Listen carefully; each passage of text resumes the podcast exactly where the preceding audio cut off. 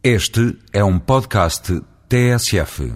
Ao contrário de outros países como a França ou a Inglaterra e todas as nações do Reino Unido, em Portugal o negócio das garrafeiras continua enraizado na compra de bairro, como a padaria ou a mercearia.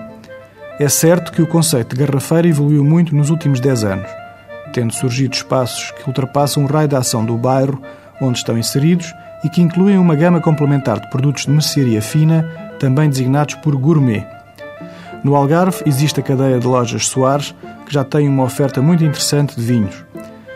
Mas agora surge a expansão ibérica da garrafeira Wine O'Clock. António Nora, Francisco Freitas, o futebolista Pedro Emanuel e um grupo de investidores espanhóis querem trazer o bom gosto e o profissionalismo à comercialização de vinhos nas grandes cidades de Portugal e Espanha. Depois das lojas de Matosinhos e de Aveiro, é a zona das Amoreiras, em Lisboa, que acolhe um amplo espaço de vinhos decorado com modernidade, estilo e facilidade de acesso aos milhares de produtos bem conhecidos do pessoal especializado e simpático que lá está para o ajudar.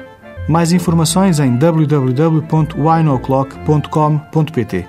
Para vinho diário, propomos esta semana o branco alentejano Rockval de 2006. Para vinho de calendário, fica a notícia do primeiro vinho tinto do Douro, da nova coleção lançada pela Ramos Pinto que se propõe percorrer o magnífico património artístico da publicidade desta casa fundada em 1880. A colheita de 2005 do Ramos Pinto Collection só podia estar vestida com o cartaz do beijo que um cálice de Porto interrompe, erguido por um cupido brincalhão. Até para a semana com outros vinhos.